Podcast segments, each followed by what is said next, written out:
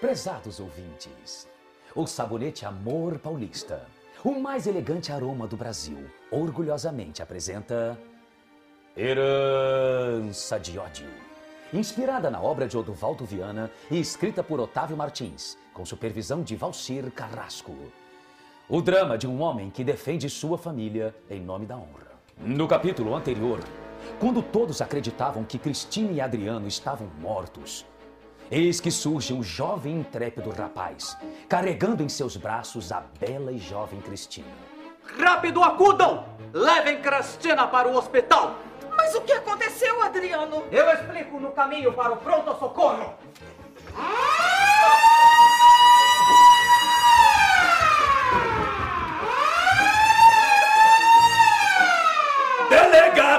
Almeida, seu incompetente! Eles estão vivos!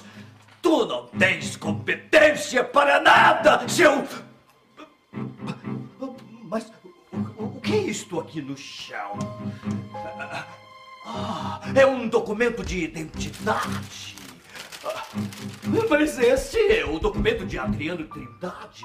É, Deve ter caído do seu bolso quando ele carregava a bela Cristina.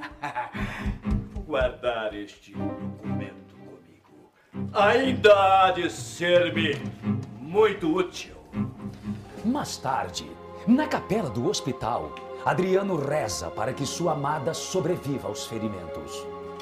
Estou rezando a Deus para agradecer por sua salvação. Foi mesmo um grande milagre terem sobrevivido. Sim, mamã. Um milagre em forma de cavalo. Mas como assim? O que estás falando? É. Não.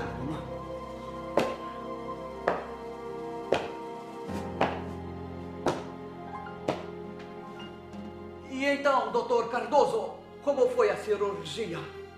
Cristina tinha ferimentos graves. Fizemos o possível, fizemos tudo que está ao nosso alcance na nossa moderna medicina de 1947.